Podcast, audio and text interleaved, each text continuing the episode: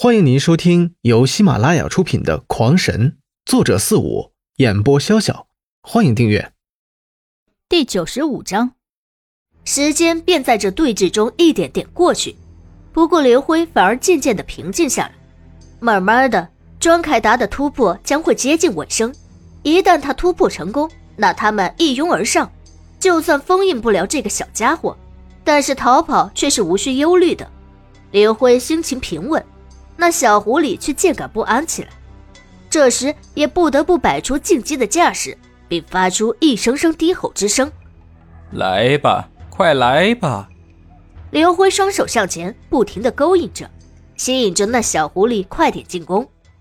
终于，那小狐狸忍不住了，一个猛冲便冲了上来，他头也不抬的张开大口，就向刘辉的小腿咬去。这不扑反咬，倒是让刘辉有些意外。但是这种低头的咬却并不是一个明智之举，刘辉并不着急去躲，再次等到那狐狸就差半尺就可以咬到他时，这才轻轻一抬腿，一膝向那狐狸击去。那狐狸显然也是早有防备，身子猛然向一旁一侧，险险地躲过刘辉一击，随后猛然一个侧身咬向了刘辉的大腿。刘辉的身子突然向一侧一倒。大腿快速的一蹬而出，向那火狐狸的嘴巴踹去。此时两者间的距离实在是太近，那狐狸再无躲避的可能，硬生生的被刘辉踹个正着，轰的一声，直接向刘辉所做的陷阱摔去。然而就在将要摔进去时，那狐狸竟然一个千斤坠落到了地上，就在摔进那陷阱中的瞬间停了下来。刘辉看了，大叫可惜。然而这时，第二只灵兽已经出现在刘辉的电波感知的范围之内，这不禁让他心急起来。此时的他可等不及了，一声暴喝喊出，双腿一蹬地，便一纵而出，同时雷火神拳一发而出，一道雷电构成的龙影，夹杂着龙啸之声，直冲向那火狐狸袭来。这小狐狸顿时被这气势所害，情不禁的后退了数步。竟然自己退进了刘辉所设的陷阱之中，下一刻便被那暗黑蛛网包了个严实。刘辉大喊：“牡丹，快封印！”他早就猜到可以吓退狐狸，所以这一招只见势不见功。一见计划成功，功法立收，人也直接冲上去，再次用绳子将那狐狸的嘴给绑了起来。一切做完，便二话不说的冲着一个方向。庄牡丹见到刘辉得手，也急忙冲过来，将封印术施展而出，开始封印那火狐狸。刘辉几个起落之后，便消失在了树林之中。接着，一阵阵的兽吼和刘辉那暴喝声传来，显然刘辉已经与另外一只灵兽大战在了一起。王二和狂战在那里急得不行，一边是庄凯达在突破，一边庄牡丹在封印，他们根本离不开。而为了使他们二人不被战斗所波及，刘辉这才一冲而上，将灵兽拦在了百丈之外。但这样一来，他们二人却是半点忙也帮不上，只能干着急。你们给牡丹护法。正在二人着急之时，庄凯达猛地厉声而起，看了一眼正在封印火狐狸的庄牡丹，便冲向了刘辉战斗的地方。一进树林，王二便看到刘辉正与一只浑身雪白的琳琅战斗。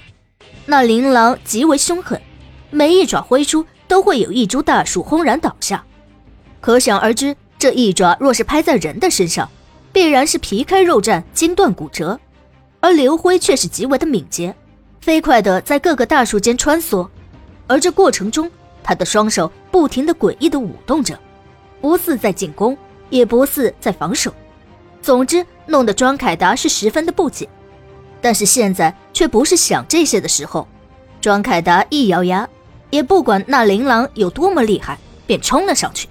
正当他的速度达到最快时，突然“噗”的一下，他停住了，而且是停在了空中。他只感觉有什么绳啊线的将自己拦了下来，不禁心下一惊，这才仔细看去，只见在这周围的一棵棵树上，一道道细如蛛丝的黑线挂在那里。如果不仔细看，还真是难以发现。刘辉转头一看，发现了庄凯达有危险，当下也管不了这么多了，立刻脱身，手中一道气劲划过，就将庄凯达给救了下来。刘辉、庄凯达两人再一次投入了攻击，经过了数个回合，终于是将琳琅给打败了。接下来的路途则是顺利多了，收拾下那些灵兽的尸体，大家继续进行着修炼。数年过去了，渐渐的，几个人都有了明显的成长，历练已经足够了。他需要回秘境之中进行特殊修炼，便是和同行几人告辞。离开了以后，刘辉第一时间便是前去了秘境，穿越森林，便是在其中修炼，并且他还遇上了龙皇，在其中修炼了十年以后，他终于是突破成灵兽，这是大陆最顶级的存在。刘辉修炼只不过是为了保全自己，尤其在乱世之中。获得了强大的实力后，他也是一心无憾了。等告别了秘境之后，他就回到了家族之中。刘辉的归来，家族人都震撼了，尤其是自己的父亲、爷爷。以林胜的实力，让家族在短短几年迅速的发展。依靠着刘辉强大的实力，周围的一些宗门大派全都纷纷向刘辉的红铜家族表示诚意，贡献重礼，并且。邀请着刘辉进入门中成为大长老，只不过刘辉都一一拒绝了。后来，刘辉接过了红铜族长之位，成为了新一代的族长。而同一时间，古媚姨忽然拜访。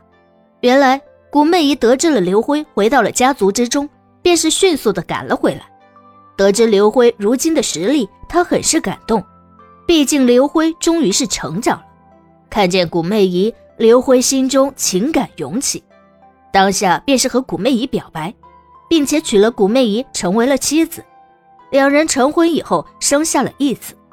而红铜家族在刘辉的主持之下渐渐成长，并且成为了一方强族。